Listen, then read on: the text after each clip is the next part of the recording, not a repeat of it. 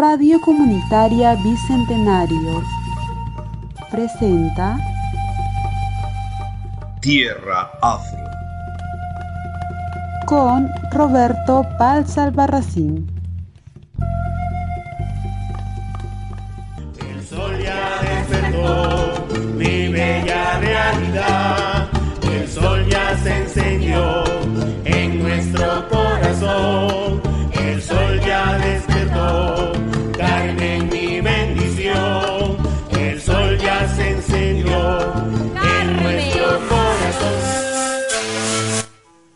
Señoras y señores, tengan todos ustedes muy buenas tardes. Mi nombre es Roberto Palza Albarracín y este es su programa Tierra Afro.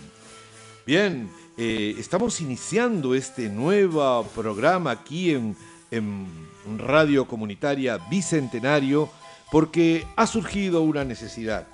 Pero antes de, de hablar de esta necesidad, este, pues quiero presentarles a quien es mi invitada. Ella es Jocelyn Borges Quispe. Ella es eh, directora, miembro también del grupo Cuculí Teatro en Movimiento y actualmente está cursando eh, la licenciatura en teatro en la Universidad Nacional de Tucumán. Muy buenas tardes a Tierra Afro, este Jocelyn. Buenas tardes, muchísimas gracias por invitarme y mm, eh, muy contenta de que al fin pueda tener entre mis manos el libro. Ya sé que la gente no lo puede ver, pero lo tengo físicamente y es como un, un orgullo para mí poder ver que he publicado algo. Bueno, eh, contarles a nuestros radioyentes que efectivamente eh, tenemos entre manos, porque recién acaba de salir de la panadería, que sería en este caso la imprenta, eh, a quienes le agradecemos a Graficom, el nuevo libro de ediciones DCP, Tierra Afro, un conjunto, eh, memorias del proceso, un conjunto de artículos y ensayos escritos por 11 personas en total, y entre ellas Jocelyn Borges. Y esa es mi primera pregunta, Jocelyn. Este, ¿Por qué escribiste el artículo Cruzar fronteras, buscar el camino a la sanación de la herida colonial desde el espacio teatral? Es un poco extenso. Bueno, habla de la decolonización. ¿Qué hay detrás de, eh, de este artículo que en mi opinión es un ensayo en realidad que has escrito? Em, creo que hay tres cosas que debo resaltar acá. Primero, cruzar fronteras, o sea, porque en realidad todo lo he tomado de- como de una metáfora, ¿no? Cruzar fron- fronteras como el hecho de salir, de cruzar las líneas. Las líneas eh, fronterizas, ¿te claro, refieres? las líneas fronterizas que tienen que ver un poco con mi propia experiencia personal. Y también cruzar fronteras, que en una parte de, mi ensayo lo digo, desde, por ejemplo, tomando lo afro, ¿no? desde lo estético, lo cultural hacia lo social, eh, que es, digamos, que el, vacío que en la actualidad en nuestra nación se encuentra.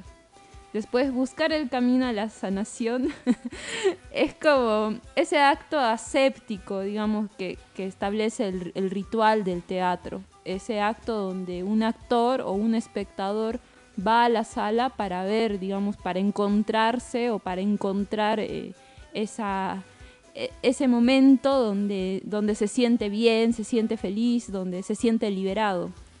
La herida colonial, creo que la herida, uy, tengo ahí para... pero, pero antes de que eh, desarrolles, porque esta es una de las maravillas de esta, Sí. pos- de esta posibilidad. Para nosotros, gente de teatro, eh, hablar de esto es, es muy rico y porque no solamente lo escuchan radioyentes de Tacna, sino en general gente del teatro que le gusta.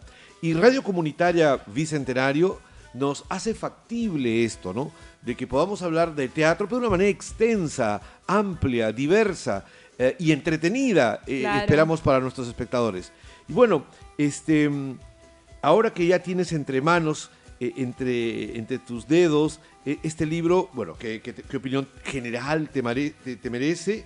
Y, y- y luego ya muy particular sobre tu ensayo. Em, creo principalmente que lo que es más valioso en el libro son las nuevas voces. Creo que pasa mucho en el teatro que, bueno, el, el- el arte del teatro es, una, es práctico, o sea, es de, de praxis más que de pensamiento, raciocinio. O sea, es lo que se cree en realidad. Pero hay detrás de ello, o sea, todo un método de investigación que, bueno, en realidad puede ser un método no, pero hay una forma de hacer que a veces nosotros, estando tan metidos en la praxis, no, no, no, no nos ponemos a pensar por qué es que llegamos hacia donde llegamos. Y creo que el libro ha sido una oportunidad para jóvenes artistas a encontrar, digamos, a reflexionar, a razonar sobre sus propios procesos creativos. Y dentro de esos procesos, o sea, han tenido la capacidad de materializarlo, que, que finalmente es este libro. Y creo que es lo más valioso que tiene. Ok, estamos totalmente de acuerdo.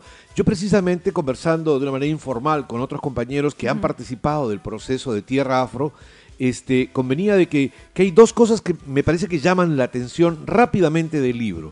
Lo primero, que es un debate, que es un diálogo intergeneracional. Desde la señora Johnny Albarracín con 87 años hasta la más jovencita Mirta Corrales con 24, me parece. En todo ese arco hay personas este, diversa eh, este, condición, de edad y, circunstancia social, pero en general de las 11 personas, 9 son mujeres y la mayoría menores de 30 años. Estamos, y ese es el segundo tema, estamos frente a la irrupción de una nueva generación de dramaturgas, teatristas, mujeres y con un discurso muy potente y muy claro. Y yo le decía a alguien de que la generación que me antecedió a mí, la generación de, eh, del doctor Cabañaro, de Grover Pango, de Freddy Gambetta, eh, Cancino, Juan Torres, etcétera, todas aquellas personas que probablemente tengan entre los 70 y los 80 años, o algo más, algo menos, este, construyeron un discurso sobre cómo era Tacna. Y la generación a la que yo pertenezco, y probablemente ustedes, no somos de la misma generación, yo soy un hombre cercano a los 60, este, más bien hemos deconstruido el discurso de ellos. Estamos en una abierta deconstrucción de ese proceso. Y en el teatro y en Tierra Afro se ve en particular. Es decir, en Tierra Afro aparentemente estábamos sobre un paraguas de que Tacna era mestiza y ahí estaban todas las etnias que tenían su origen en la base popular de la región. Pero Tierra Afro aporta y dice la etnia afrodescendiente en Tacna ha estado invisibilizada y su legado cultural. ¿Qué opinión te merece esto del diálogo intergeneracional, de la idea de que se está deconstruyéndose este discurso eh, sobre la cultura que ha existido en el pasado y cuál podría haber sido el aporte en términos generales de, eh, del libro como de tu artículo? Eh, creo que la deconstrucción en estos, digamos, en esta era es muy importante, eh, dada por la información que, que, llega más rápidamente a nuestras manos, sobre todo a los jóvenes. Pero en general creo que parte desde esa crítica, ¿no? Crítica a las formas, crítica a, incluso a las ceremonias que se hacen acá en la ciudad, que, que si uno observa bien o es más como ávido de decir por qué estamos haciendo lo que estamos haciendo, nos empezamos a cuestionar qué, qué discursos se han mantenido durante todo este tiempo y para qué han servido. Y creo que una de las cosas que no solamente pasa acá, sino pasa en todos lados, esa crítica al poder, ¿no? Uh, creo que esto es bastante importante porque la crítica al poder trae consigo eh, crítica a las estructuras en las que hemos vivido durante tantos años, donde, por ejemplo, la, las mujeres han sido oprimidas, los afrodescendientes han sido oprimidos, dar visibilidad a los problemas de racismo, discriminación, exclusión, que nosotros nos ponemos a pensar, ¿por qué recién salen esos discursos cuando durante siempre tantos... Estuvieron ahí. Siempre estuvieron ahí. Entonces, en todo caso es como que ya, ya llegamos a ese punto donde nos paramos de verdad, o sea, a, cuestionarnos y a, a no, no, siempre obviamente, pero a formar colectivos sociales. Porque ahora lo vemos más claramente, sobre todo en Latinoamérica, ¿no? los colectivos feministas, los colectivos afro, que, que, que, o sea, que es algo que recién en los 2000 vienen, vienen o sea, son movimientos que, que en realidad tienen muchos más años, pero recién se visibilizan. Uh -huh. Y creo que hay un discurso, o sea, en general global sobre la igualación. Pero yo tengo esa crítica también, ¿no? En, al menos en Perú, ese discurso de igualación se queda en, justo en eso, en el plano de lo discursivo. Eh, cuánto ha mutado realmente a- al, al plano social, a la realidad social. Porque nosotros, o sea, en, el tema del diagnóstico veíamos que decían que el más del 50% de personas en Perú habían sido víctimas de discriminación y más del 70% había visto un acto de discriminación. A veces nosotros vemos cosas que, o sea, no, no, no llegamos a ese punto donde nos paramos y decimos, ah, esto, es- esto es discriminación, porque estamos tan acostumbrados a que eso pase, por ejemplo, en la tele. Vemos, eh, no sé, a alguien, por así a- hacerse el comediante y, y empezar a, mofarse, digamos, de, de características de, otras señas. Claro, que tienes el cabello ondulado, que- la bemba, eh, que tienes una bemba colorada, O- que las mujeres afro son este, voluptuosas, etcétera. Claro, caracter estereotipos que prevalecen y que siguen, que se siguen viendo y cuánta gente se levanta a criticar o a decir realmente por qué está pasando esto en la tele, ¿no? O sea, hay, hay muchas críticas obviamente, pero no, no se ven. O sea, están ahí en los comerciales, en el marketing. Nosotros, o sea, li- literalmente veo que somos un país muy, muy racista. Ese es un, ese es- Sumamente racista. Sumamente racista. O sea, lo vemos en la televisión nada más. ¿Quiénes están posicionados ahí? Y eso de que somos Tacna es una ciudad mestiza y que ha, ha integrado a todas sus etnias, en realidad es muy complejo. Pero, este, yo sí, para que la gente cuando vaya a, a leer el libro o que empiece a escuchar ecos de él, eh, lo primero que va a llamarle la atención es este concepto de la herida, de la, de la, de la herida colonial. ¿Qué es la herida colonial? Alguien se hirió y desde la colonia ha venido arrastrándose y viene goteando sangre hasta ahora. Explícanos de una manera práctica, este, para que nuestros radioyentes también puedan entenderlo, en qué consiste este asunto de la herida colonial. Ok. Eh, Que bueno, esté relacionado a la afrodescendencia, ¿cierto? ¿no? claro. eh, es- directamente está relacionado a la afrodescendencia. Ya luego fue mutando, digamos, hacia lo, lo latinoamericano. La herida es como un término acuñado por Franz Fanon, que, que formula las teorías de liberación. Él es argeliano y bueno, que, que vivió durante bastante tiempo en, en, en los países afrocaribeños, digamos, donde, donde el movimiento de lo afro era bastante fuerte. Eh, esa, obviamente esa herida ha ido, ha ido mutando, ha ido eh, llevándose, digamos, hasta hacia los países del tercer mundo, que es Latinoamérica en sí. Y la herida colonial no es nada más y nada menos que ese sentimiento de opresión que está ahí, eh, producido por, por la predominancia de los discursos euroamericanos.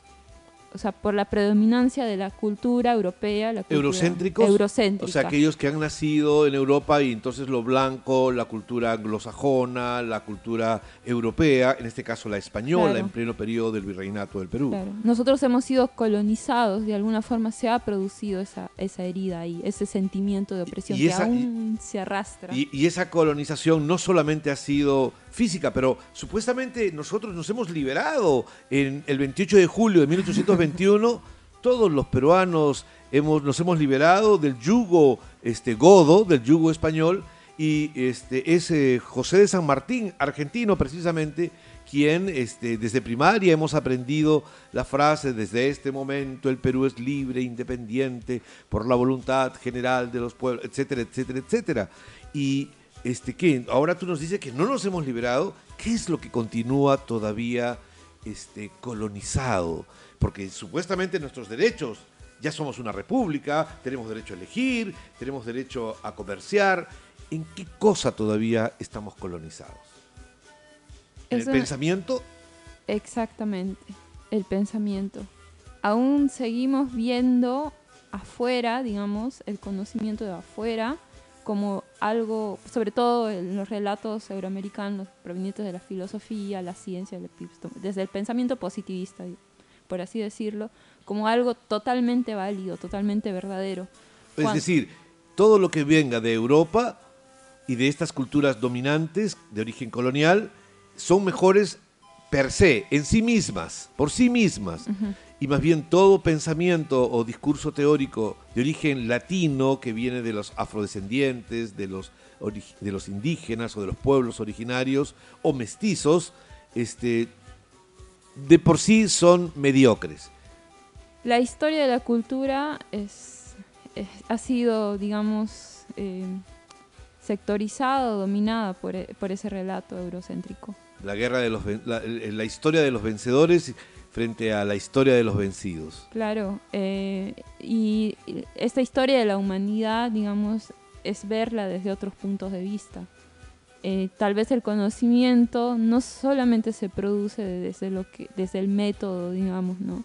Hay otras formas de, conocimiento, como, como lo relataba, que se pueden producir desde el cuerpo, desde el nos, eh, conocimientos que están en nuestra, en nuestra propia, como en la inscripción corporal, eh, que vienen no solamente desde acá, ¿no? sino que sufren todos los países que han llegado a ser colonizados. O sea, no, la herida colonial no es un término que, que es exclusivo de Latinoamérica, es exclusivo de África, de Asia. Entonces lo que proponen las teorías descolonizadoras es justamente más que hacer que predomine, sino es eh, visibilizar, digamos, estos conocimientos y también integrarlos. O sea, no se trata de que uno eh, valga más que el otro, que el eurocéntrico, que porque no, no vamos a reproducir el mismo error. El mismo modelo, digamos, ¿no? Se trata de convalidar estos dos discursos, de esas formas de, adquirir conocimiento, para eh, nosotros producir uno nuevo. ¿Y eso cómo se expresa en dos ámbitos que son los que están referidos de alguna manera en el libro? ¿Cómo se refiere este tema de la colonización eh, em, eh, con el teatro y con lo afro? ¿Cómo lo vinculas para poder luego hablar ya sobre el proyecto Tierra Afro y, la propuesta que estás haciendo, ¿no? Eh. De sanar, de sanarnos a través de lo que acontece en el espacio escénico. digamos que todos de alguna forma estamos atravesados por una herida. Bueno, la herida tiene tantas connotaciones. En un principio yo hablaba más de una herida emocional, de que el artista llega al teatro por, porque algo le pasó y necesita sanarse. Pero se fue mutando, digamos, a medida que avanzaba la investigación hacia un punto de vista más antropológico, que es la herida colonial en sí misma que donde nos, nuestra cultura, bueno, la cultura afro más, más que, eh, bueno, dado las razones del proyecto, em, tiene esas marcas de la inscripción, de la herida, de la esclavitud más que nada, ¿no? Y esa herida de esclavitud que tanto los afrodescendientes como, digamos, los descendientes también de la cultura andina, eh, la hemos sufrido y que de alguna forma encuentra en el espacio teatral ese espacio de más que de resistencia, de, ponerse como abierta, desnudamente, por así decirlo, desnudamente ante un espectador que también va por algo. Y en el caso de, del, discurso que nosotros armamos sobre la liberación, sobre, por ejemplo, el personaje de, de la obra Se quemó el ají, que es este, Carmen, que habla sobre su propia liberación, ¿no? la liberación de ella misma, de aceptarse tal como es, que, es más que nada, eh, eh, eh, es donde ella encuentra su sanación y donde probablemente también todos encontremos, de aceptarnos la sociedad tal como somos sin excluirnos. En ese momento puede ser que llegue la sanación, puede ser que no, pero el momento del teatro tiene eso rico, ¿no? que no excluye, integra, que, es algo colectivo, que resiste. Bueno, en nuestra geografía, digamos, en nuestro país, el teatro resiste porque frente a las carencias no tenemos otra cosa que hacer si queremos seguir haciendo teatro. Bueno, sí, sí, sí, totalmente convencido de eso, de la carencia, eso especialmente, sobre todo de las autoridades. Pero yo creo que ya estamos aterrizando a, nuestro territorio del proyecto Tierra Afro. Eh, tú efectivamente has mencionado que Em, que, esta, e, este proceso de la herida colonial, identificarlo en el teatro como en el tema de la afrodescendencia, fue clave a lo largo del proceso, del, trabajo de investigación. Pero luego tú ya tienes un planteamiento, y el planteamiento es la sanación. ¿Es posible que un asunto tan profundo, tan complejo como la herida, como los traumas que están insertos en nuestro pensamiento, en nuestras costumbres, en, nuestras, eh, en nuestra sociedad, en nuestras instituciones, desde la época del virreinato, como la corrupción, como el racismo, como la discriminación, como la violencia, como la invisibilización de legados de otras sociedades, este, como la afrodescendiente, este, podemos transformarlos con ver una obra de teatro. Eh, ¿eso, ¿Eso es posible, es factible o estamos frente a una utopía? Mm, yo no creo que sea frente a una sola obra de teatro, es todo un proceso. Es que lo que se plantea más que nada es, es el momento en que uno se encuentra con otros, ¿no? Ese encuentro que surge desde diferentes puntos de vista, entre actores, entre espectador, actor, entre todos los que participan. Ese momento donde al encontrarnos somos conscientes también de nuestra propia condición. Y creo que hacer conciencia de esa condición, de digamos, de seres eh, que de alguna forma eh, eh, nos damos cuenta que nuestra, o sea, criticamos nuestra cultura, criticamos a las formas, criticamos a la sociedad, porque queremos algo, que suceda algo, ¿no? Que puede ser, depende, depende del caso, porque siempre hay, vienen diferentes capitales culturales, vienen diferentes capitales morales, de valores, pero en el teatro se pone en, en complejidad, o sea, se pone servido ahí estos temas, entonces uno puede ver, puede participar activamente, eh, puede pensar y criticar, ¿no? De, acuerdo a cómo uno como artista también haga las obras, pensando si el quiere que el espectador se entretenga un rato o quiere realmente un cambio significativo. Es un lugar privilegiado, definitivamente, el teatro, ¿no? Sí. Que es un lugar privilegiado y es un lugar también donde se ha acondicionado socialmente el poder tocar estos temas con cierta liberalidad y con cierto rigor, como para que este, eh, precisamente para que cumplan su rol de eh, democrático y, también dialéctico de que precisamente aquellas cosas que son contradicciones que existen en la sociedad puedan tocarse. Pero ah, hubo un momento, eh, hay una, parte de tu artículo en el que este, haces referencia a, un taller, el taller de sensibilización que dirigió eh, Nilton Góngora, miembro de la Compañía de Morenos número uno, de los Morenos de Paso, Virgen de las Peñas, y donde tuvimos oportunidad de conocer un poco de una manera directa el legado de la población afrodescendiente respecto de la danza y que tenía algunos elementos que podrían utilizarse como inspiración para la teatralidad. En todo caso fue así. Eh, mucho de lo que posteriormente fue la obra Se quemó el ají está basado en la inspiración que eh, otorgó la espiga al viento espigas al viento. Cuéntanos qué impacto tuvo en ti este, e, e, este hecho eh, y que luego lo has mencionado. Precisamente dices, quiero resaltar la experiencia con Nilton Góngora y la compañía de Morenos de Paso número uno de Tacna, Santísima Virgen de las Peñas, compañía de danza religiosa con más de 100 años de antigüedad, quien nos hizo descubrir la teatralidad existente en esta danza que hasta el momento de hoy no conocíamos como tal. En las danzas de morenos de paso existen vestigios de la esclavitud y la negritud a través del paso de la espiga, ofreciendo la pesadez de sus cadenas en el cuerpo hecho movimiento en honor a la Virgen de las Peñas. Un peregrinaje donde entregan cuerpo y alma a fin del encuentro con la salvación la musicalidad que se extiende del cuerpo para hacerse cantos de alabanza que se realizan generación tras generación. ¿Puedes desarrollar esta idea, por favor? Em, principalmente yo me baso, acá hablo más que nada sobre teatralidad, ¿no? que no es más que ciertos elementos del teatro que se pueden observar en la realidad.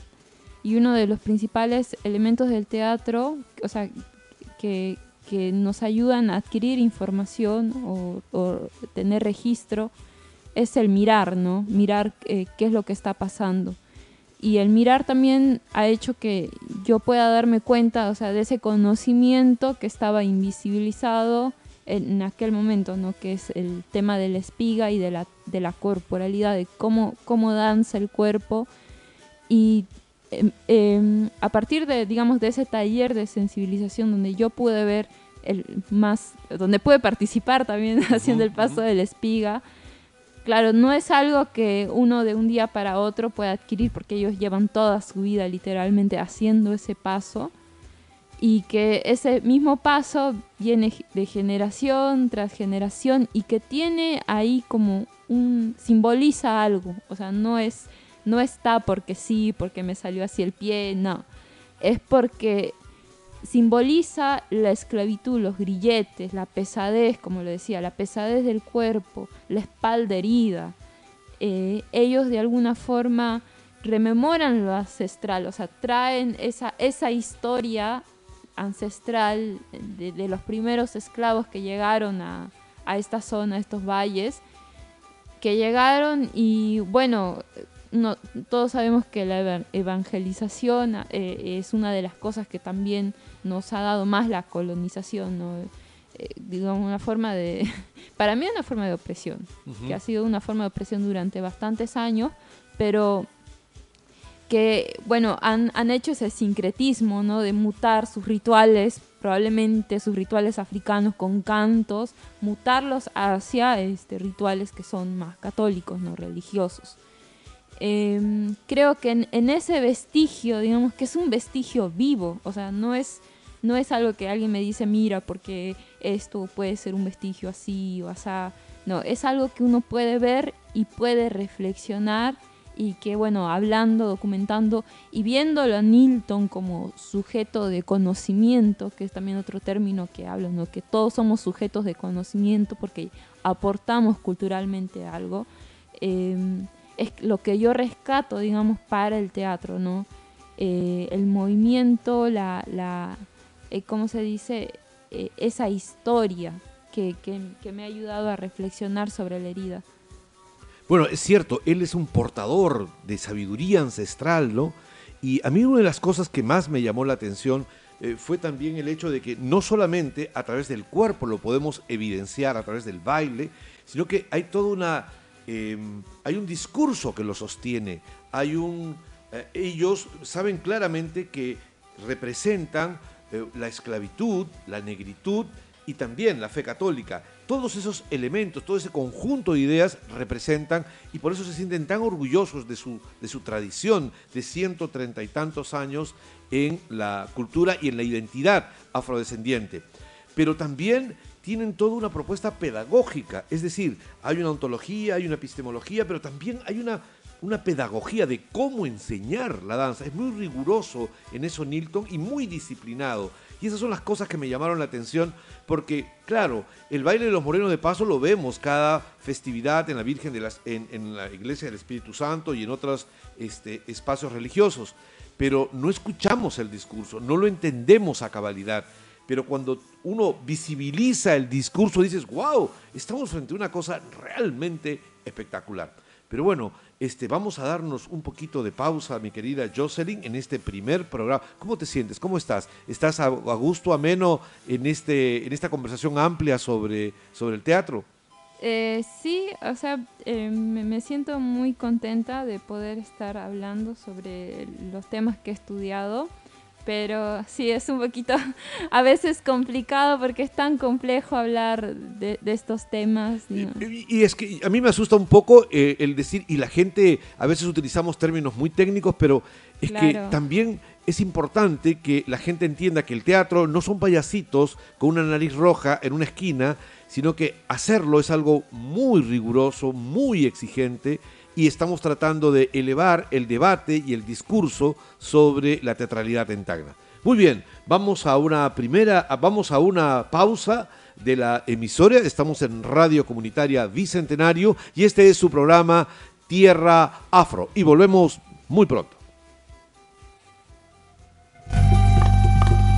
Hemos arado sobre la tierra húmeda, vestidos de seda blanca y azul marino No olvidamos el colorido de nuestros ajiales. Por eso, somos tierra afro, con sabor ají.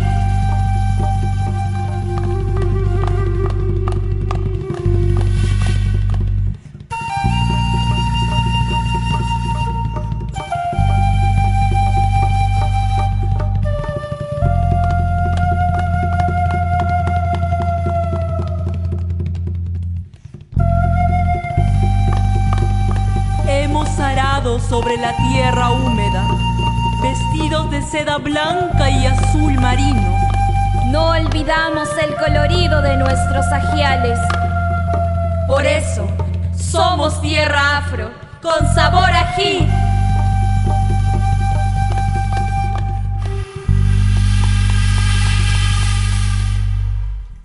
El sol ya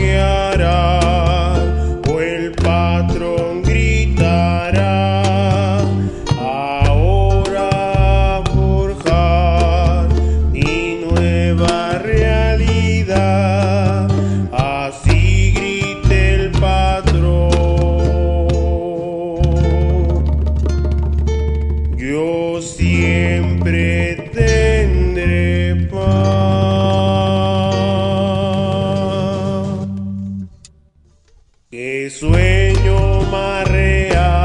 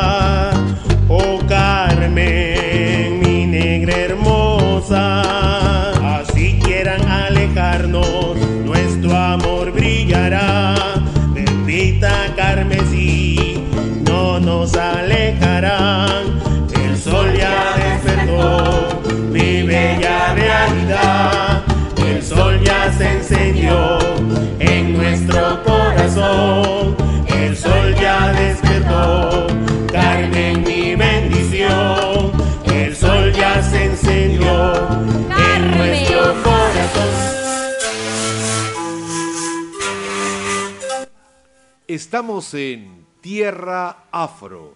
Soy Roberto Pal Albarracín y nuestra invitada estelar del día de hoy de apertura de este nuevo programa de podcasts en Radio Comunitaria Bicentenario es Jocelyn Vorques. Ella es directora y eh, actriz de Cuculí Teatro en Movimiento. Muy bien, Jocelyn, estábamos hablando sobre tu ensayo. Ya hemos eh, más o menos tocado muy brevemente temas sobre la herida social, sobre la sanación, el cruzar fronteras. Ahora estamos, si- te das cuenta, estamos en el sentido inverso a tu, el título de tu ensayo y que de alguna manera lo estamos deconstruyendo. El teatro no solamente sirve para agitar, entretener, divertir, sino que también para debatir ideas, pensamiento, poner pensamiento que surge de la praxis teatral. ¿Qué de los espectáculos artísticos que ha presentado, se han presentado en el proyecto Tierra Afro, como Se quemó el ají, El guiado, este, eh, tienen que ver con este cruzar fronteras, con esta liminalidad, estos límites entre lo que se entiende como convención teatral tradicional y lo nuevo que irrumpe luego de la pandemia, luego del teatro post, eh, postcolonial.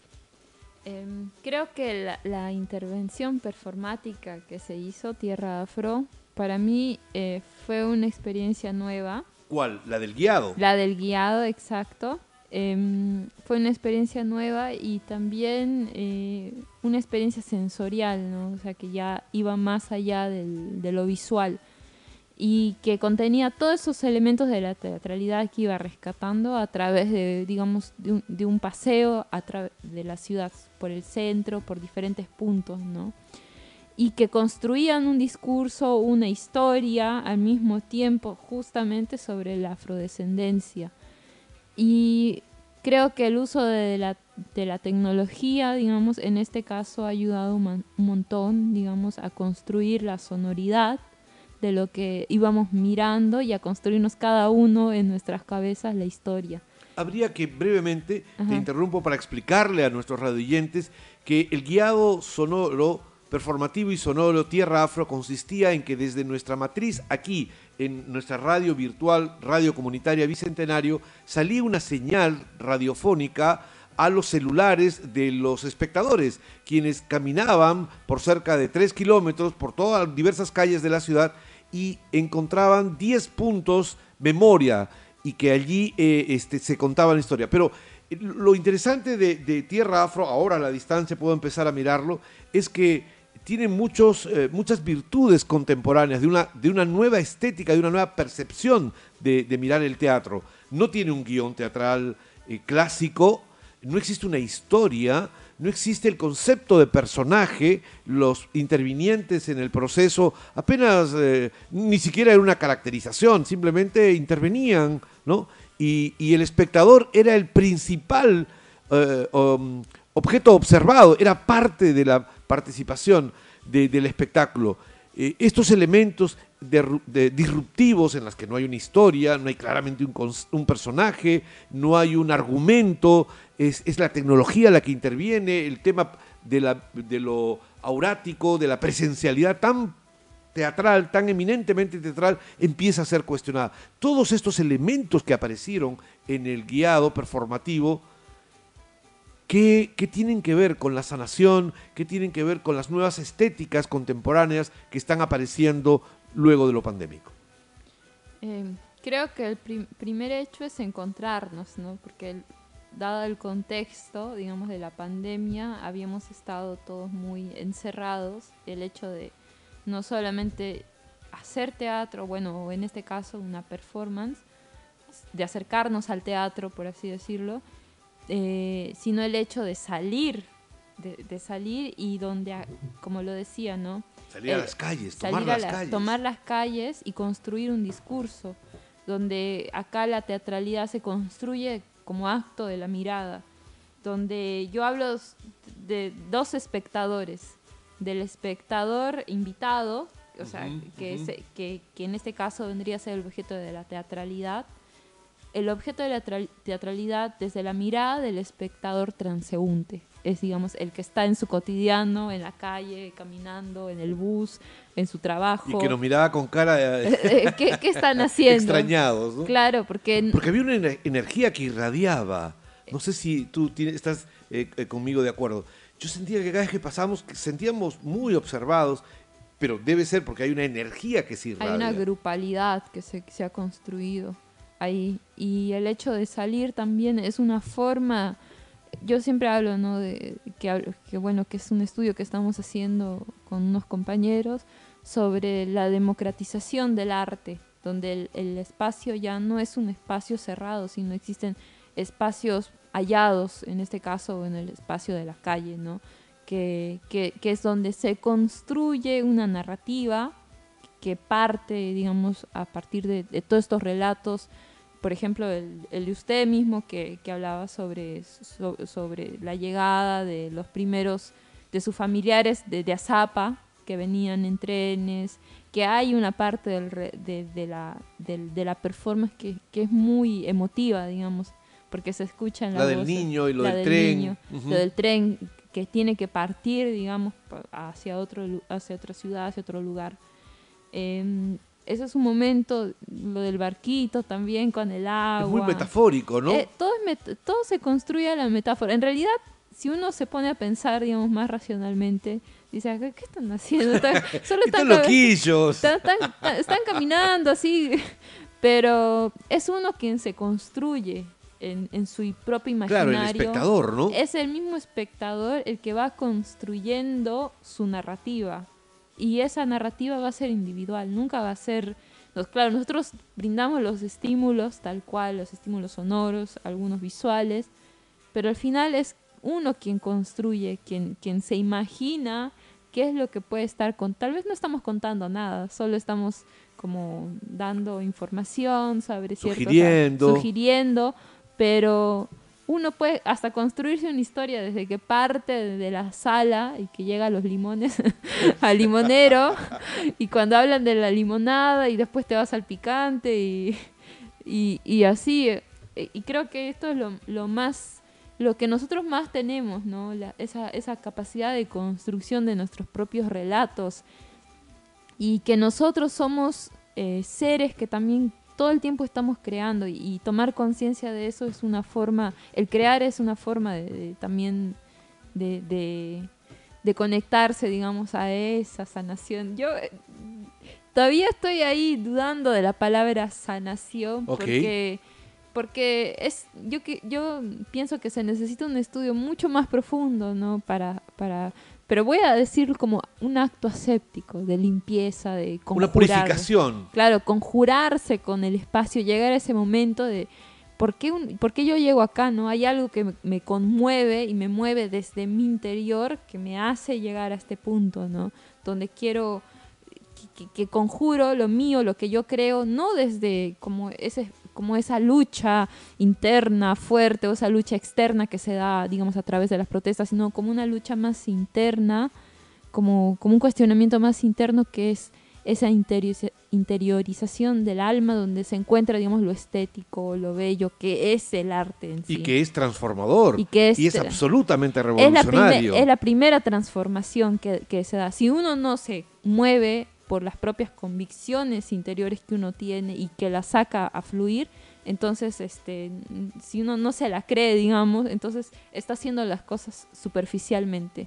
Y eso es lo que nos propone el capitalismo. Ay, ya no quiero, no quiero entrar a, yo no quiero entrar a ese tema. pero- Eh, quiero leer un fragmentito de, eh, eh, del guion performativo, Sí. que es- obviamente es una recreación, no es el Claro. original totalmente, pero que ayuda, en, el libro Tierra Afro aparece en la, parte, en la segunda parte, este, como memorias del proceso, ¿no? Dice, este es el vagón del tren del sur, que estuvo operativo entre 1921 y 2017. Esto lo lee el guía 2 y que es la señal que le llega sonora al celular al espectador que está caminando por las calles de Tacna, por cerca de 96 años.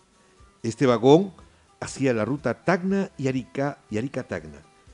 Imaginemos que estamos en 1936 y sus pasajeros son aquellos afrodescendientes peruanos que vivían en Arica, pero por causa de la chilenización del valle de Azapa, tuvieron que viajar y llegar a Tacna, huyendo de las hostilizaciones de, de los mazorqueros chilenos que pintaban una cruz negra en la puerta de sus casas y chacras. Huyen de la violencia, la represión, hacia el exilio forzoso. Bueno, ¿qué te eh, parece este comentario? Que era precisamente lo que los guías que estaban aquí en Radio Comunitaria y transmitían este, en directo hacia, hacia los espectadores radioyentes. Em, es el hecho de... por- eh, no, no sé exactamente por qué ahora, bueno, con toda la coyuntura social que estaba pasando, hablamos tanto de exilio, de irse, de dejar, digamos, de despojarse, y el despojo también es como produce muchas muchas marcas, digamos, en, en- en- en- el entorno social, en el entorno quizás familiar. sea porque es, es el fenómeno del siglo XX Claro, o del. XXI, el exilio. Y lo vemos nuevamente en eh, ahora en la, en la guerra entre Ucrania y, y la Unión y Rusia, ¿no? Claro. Dos millones y medio de ucranianos ya han, este, Emigrado. han emigrado y probablemente van a ser siete u ocho si continúa un mes o dos meses más. Pero ya aconteció en América Latina. Cinco millones de venezolanos han emigrado y han sido exiliados. Y un millón o más están en el Perú. Claro, no tenemos todas las cámaras porque no estamos en Europa. Pero ese fenómeno ha sido mucho más grande con Venezuela nada más. Y, este, y es el fenómeno de los exilios, ¿no? Claro, es algo que a mí particularmente lo veo todos los días, por bueno, por, por una cosa coyuntural que me pasa, digamos, pero el tema de la migración es como, nosotros por ser zona de, de frontera es algo muy fuerte, por ser zona de costa también, o sea, no es algo como que a, a nosotros nos lo cuenten, es algo que lo vemos. La migración en un principio desde, la, desde los campos a la ciudad, eh, y la migración ahora, bueno, con el tema ¿no? de, lo- de los países vecinos, los problemas sociales, económicos, y que también lo menciono, nosotros todos acá, al menos los que participamos en, en el proyecto, somos producto de la migración. O sea, somos este, personas que, que, que traemos esa inscripción cultural ¿no? de lo migratorio. No, em, Somos hijos de migrantes. eh, somos hijos, hijos de hijos, hijos de migrantes puneños, hijos de migrantes afros, bueno, ya más ancestralmente, pero somos hijos de migrantes de diferentes zonas de, de- de- de estos lugares y creo que es una de las cosas ¿no? que también eh, connota el, el título, de Cruzar Fronteras, que habla sobre... Estoy dándole una ojeadita a, Sí. a- a tus fuentes de tu ensayo y en la bibliografía es inevitable destacar, bueno, además de Barba, de Galeano, ah, sin lugar a dudas, dos eh, personalidades relativamente nuevas en, en- las bases teóricas eh, aquí, y es eh, Gustavo Gueirola em, sobre, sobre el teatro, ¿no? Em, Teatro y experiencia política en América Latina, aproximación psicoanalítica al ensayo teatral, son dos textos de él. Y de Walter Vignolo, la idea de América Latina, la herida colonial y la opción decolonial.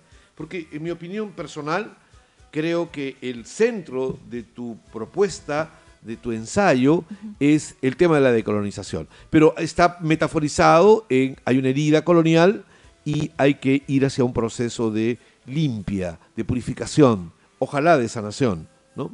Este, ¿Cuánto, creo que es un poco reiterativa mi pregunta, pero ¿cuánto falta para que la población afrodescendiente de Tacna, la afrotacneña, pueda ser incorporada en plenitud de sus derechos ciudadanos, pueda ser incorporado su legado eh, dentro de- de- del común de las personas y que este diálogo que estamos teniendo sobre la afrotacneñidad no sea un diálogo liminar, periférico, elitista entre dos artistas y que más bien sea el pan de cada día de, eh, de colegiales, de estudiantes universitarios, de periodistas, de comunicadores sociales y que se entienda que este es uno de los problemas centrales para comprender parte de la complejidad de la estructura social de Tacna. Si no incorporamos aquellos sectores sociales que no son visibilizados dentro de la identidad cultural de Tacna, eh, tanto la afrodescendencia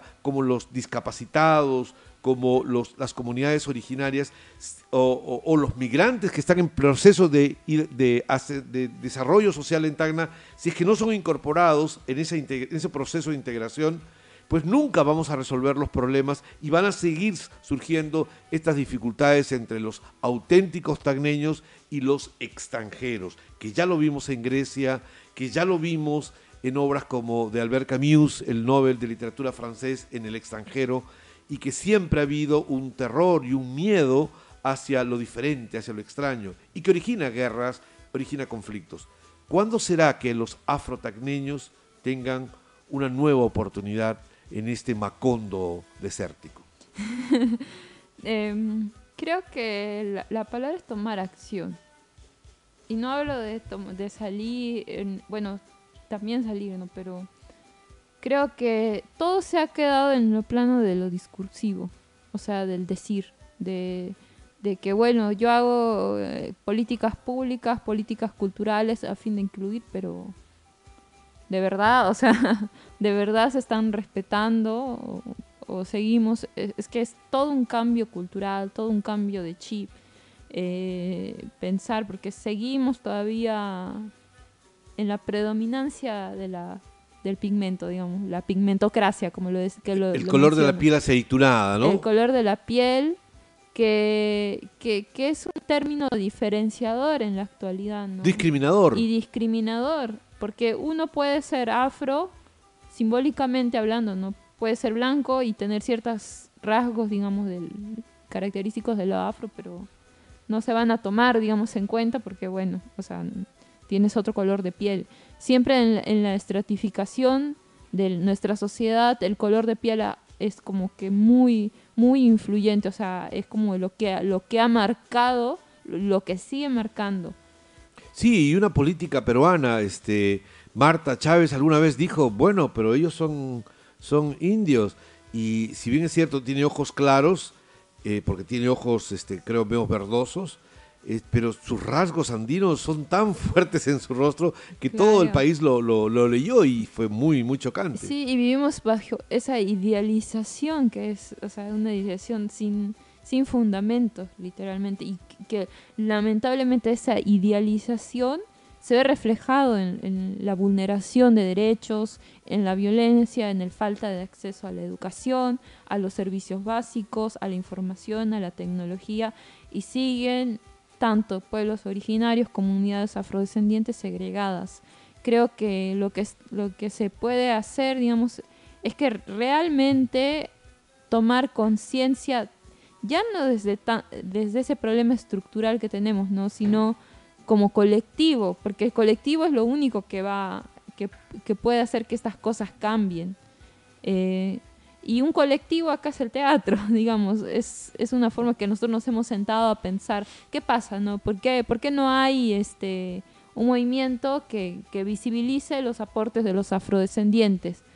Probablemente han hay otros colectivos, no creo que seamos los únicos, Sí, obviamente. pero están todavía relegados en, en, en- o sea, no creo que el hecho de sacar un libro con, con, con, digamos, con una cierta crítica, con cierta información también, claro, desde nuestro, nuestro hacer, que es el teatral, ya es un gran avance, ¿no? Decir, ok, acá hay ciertas No se puede obviar. No No se se, puede hagan los loquitos, no se hagan los cegatones. No, claro, y, y lo bueno es que no, es- no es el único libro que ha salido. Salió otro libro también que tenía un discurso que se llama Afrosama, Afrosama, también el libro de Fuego Sagrado, si no me equivoco. sí, El Fuego Sagrado de Jill Marticón, una Claro. novela que tenía como protagonista a Asunta Maldonado, una afrodescendiente en la época del cautiverio. Claro, y estos hechos de documentar, digamos, las problemáticas, o sea, es que siguen, siguen, a- siguen habiendo, o sea, es una forma de- también de ponernos a pensar, ah, ok, este, todavía hay estos problemas estructurales en, en nuestra sociedad. Creo que la, la acción, o sea, el hecho de, de, eh, ¿cómo juntarnos, la acción, el hecho de salir cada vez que hay un- hecho de violencia, mueve más que, que, que decir, que hacer leyes incluso, o sea, porque las leyes en la actualidad se respetan a medias, se hacen a todas medias. Una mujer este, es asesinada ac- acá, si no se mueve la familia, si no sale a las calles, No hay justicia. no hay justicia. Si el colectivo de afrodescendientes no sale a las calles para visibilizar, este, no sé, problemas de violencia de género, eh, no, nunca va a cambiar. O sea, eh, han tenido que, bueno, claro, nosotros estamos todavía en el plano mítico de lo ancestral, de que lo afro es cultural, que es la danza, el canto, y salen los representantes de turismo a, a pavonearse de, de estos aportes de los afrodescendientes, diciendo que somos un país, que tenemos esta, esta riqueza cultural y están todos orgullosos cuando reciben premios, pero ¿qué de eso, de ese orgullo que se muestra? Cruza esa frontera hacia, hacia lo social y lo político. ¿Cuántos representantes afro vemos en, en la política, en instituciones públicas, en la universidad incluso? O sea, un profesor... No, no. Profesor hay. afro todavía no, no lo vemos, es una cosa exótica. Claro, y hay un sector muy grande. O sea, es como, es, es increíble todavía, ¿no? Como la, la, la falta de oportunidades por el simple hecho del color de piel, que no es solo un fenómeno de acá, es un fenómeno tan grande. O sea, el otro día conversaba con una compañera, no quiero extenderme tanto, pero hablaba que, por ejemplo, ella es de Brasil y en Brasil, o sea, para que, como no había tanto acceso, falta de oportunidades, han tenido que hacer un cupo para afrodescendientes para la universidad. Entonces, eso quiere decir, para que puedan eh, eh, este, Hacer ellos posible que hacer estudien. posible que estudien y que gracias a eso ha habido como un gran, mayor acceso, ¿no? Pero tienen que llegar a ese punto, a ese punto para com- como para para incluir, para que ellos puedan tener ese acceso, ¿no? A una mejor calidad de vida. Pero, o sea, en nuestra constitución ni siquiera todavía están contemplados los afrodescendientes. Acaba el presidente este, de Chile, eh, Boric. acaba Boric, eh, eh, de, de origen croata, por cierto, emigrado. eh, él acaba de mencionar que Chile también este, está juramentando por los, los varios Chiles. No hay un solo Chile criollo, de origen eh, heredero de los conquistadores, sino que de alguna otra manera lo representaba este, el expresidente Piñera, lamentablemente, sino eh, eh, eh, existen otros chiles. Eh, el, el Chile de los, de los originales, comunidades originarias del sur, que son los este, Mapuches. mapuches, pero también los, los afroariqueños que están en el valle de Azapa, en el valle de Yuta, en Iquique, en Tarapacá, donde siempre ha habido una presencia muy poderosa de antiguas familias peruanas que ahora son chilenas o inclusive aquellos que son este, migrantes peruanos y que viven allá y de otras comunidades que existen en Chile, como la croata, que es muy importante, la chilena también, la palestina también, son muy importantes grupos étnicos al interior de Chile. Pero esa es una mirada. En el Perú todavía es raro y siempre fue mofándose de, de, de Evo Morales, que había creado una Bolivia pluricultural, ¿no? Y multiétnica. Y, en realidad él estaba con la voz de, la historia. Y ahora lo empezamos a percibir. Pero en fin, sin hacerle favor político al, proyecto político de, Evo Morales, ni nada por el estilo. Pero este tema de la afrodescendencia, eh, ya que está en el ámbito de lo estrictamente académico y ha pasado a lo artístico, que es un poco lo que estamos tratando, y le hemos encontrado un sustento a través de ensayos y de artículos que pongan en debate esta, estas ideas, tiene que pasar ahora a un nuevo plano, y ese plano es la acción pública. No necesariamente la acción política, pero digo la acción pública, es decir, que entre al debate y los futuros este, representantes políticos en nuestra ciudad, alcaldes, presidentes regionales, eh, eh, congresistas, etcétera, tienen que empezar a tocar este, este tema de la afrodescendencia tacneña, eh, eh, el reconocimiento de nuestro legado y que no, bas- no basta la declaración este, de personalidad meritoria de la cultura de la Compañía de Morenos, sino que empezar a hacer acciones concretas que contribuyan a la mejora de la calidad de vida de la población afrodescendiente tacneña. Cerca de 5.000 personas aproximadamente optaron en el último censo de vivienda y de población a afirmar que eran de una comunidad afrodescendiente. Creo que en este momento, si midieran, nos encontraríamos ah, con mucha más gente que está dispuesta a reconocer que en su legado hay un legado afrodescendiente. Y yo sería el primero, probablemente. Sí, yo creo que exactamente es eso, una acción pública. Eh, esa palabra me faltó pública. acción pública. Creo que eh, para nosotros eh, ese es el mayor retroceso, ¿no? Como país. O sea, no, no tener conciencia de que somos seres vulnerados, a- mu- muchísimos de nosotros, eh, por, el, por nuestros rasgos, por nuestra, nu- nu- nuestro origen, digamos, ¿no? Creo que ya se están tomando acciones, es lo bueno, o sea, que haya una conciencia mucho más que las que había en los 90, por ejemplo, que había tan poca información, tanta represión y todo. Pero creo que eso es un mayor avance, ¿no? Desde las organizaciones públicas que, se, que están empezando a, tomar conciencia, a hacer acción, incluso hay mesas de afrodescendencia, hay mesas de, este, bueno, de mujeres también afrodescendientes, que, que conversan sobre estos temas y que de alguna forma ponen eh, ahí, ¿no? El, el, tema. Creo que si ellos nunca hubieran tomado acción, ni siquiera estaríamos siquiera hablando de, a nivel de Estado sobre eso, ¿no? Sobre afrodescendencias. Bueno, sí, ¿no? En el caso de Arica, la mesa Arica, este, son hace 20 años que ellos tienen esta, inclusive es una área dentro de la municipalidad, eh, de la ilustre municipalidad de Arica, y este, también allí ellos tienen como 10, 12 organizaciones y muchos años trabajando sobre el tema. Bueno, este, no sé si quieras eh, decir un último comentario, este, mi querida Jocelyn, espero que eh, felicitaciones por tu artículo, eh, espero que, que, haya un antes y un después y seguramente va a haber mucho para hablar sobre ello. Tus Em, últimas palabras, por favor. Muchísimas gracias por la invitación. Eh, creo que el, el, tema a mí me, me, me llena de muchas preguntas. Mucho de lo que yo escribo es como para mí un primer proceso, ¿no? Todavía estoy en, en eso, en eso de cuestionarme incluso a mí misma sobre mis propios discursos para en algún momento aspirar a llegar a tener un discurso concreto y coherente sobre lo que lo del teatro pero creo que es momento de empezar a consolidar nuestra propia identidad y que, bueno, no solo identidad, sino identidades en nuestra ciudad. Muy bien, quiero agradecerte, has sido este, nuestra madrina en el lanzamiento de este nuevo programa de radio aquí en, en, en Radio Comunitaria Bicentenario, que este, también es bueno comentarlo, ¿no? Eh, es un espacio que gestionamos entre todos. Es autogestionado, pero que además lo gestionamos todos, bueno, todos los sí. que lo hacemos.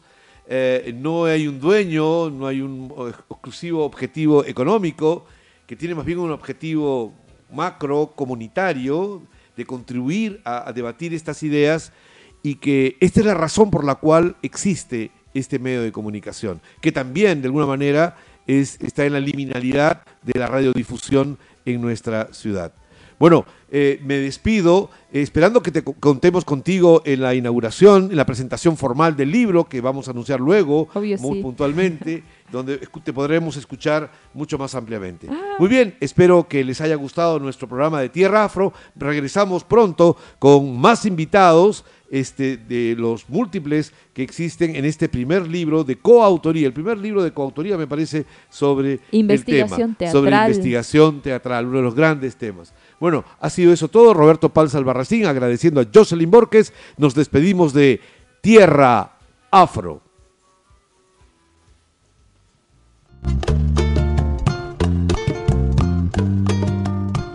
Radio Comunitaria Bicentenario ha presentado Tierra Afro con Roberto Pals Albarracín. Carmen, bella preciosa. Oh Carmen, mi negra hermosa. Así quieran alejarnos, nuestro amor brillará. Bendita Carmesí, no nos alejarán.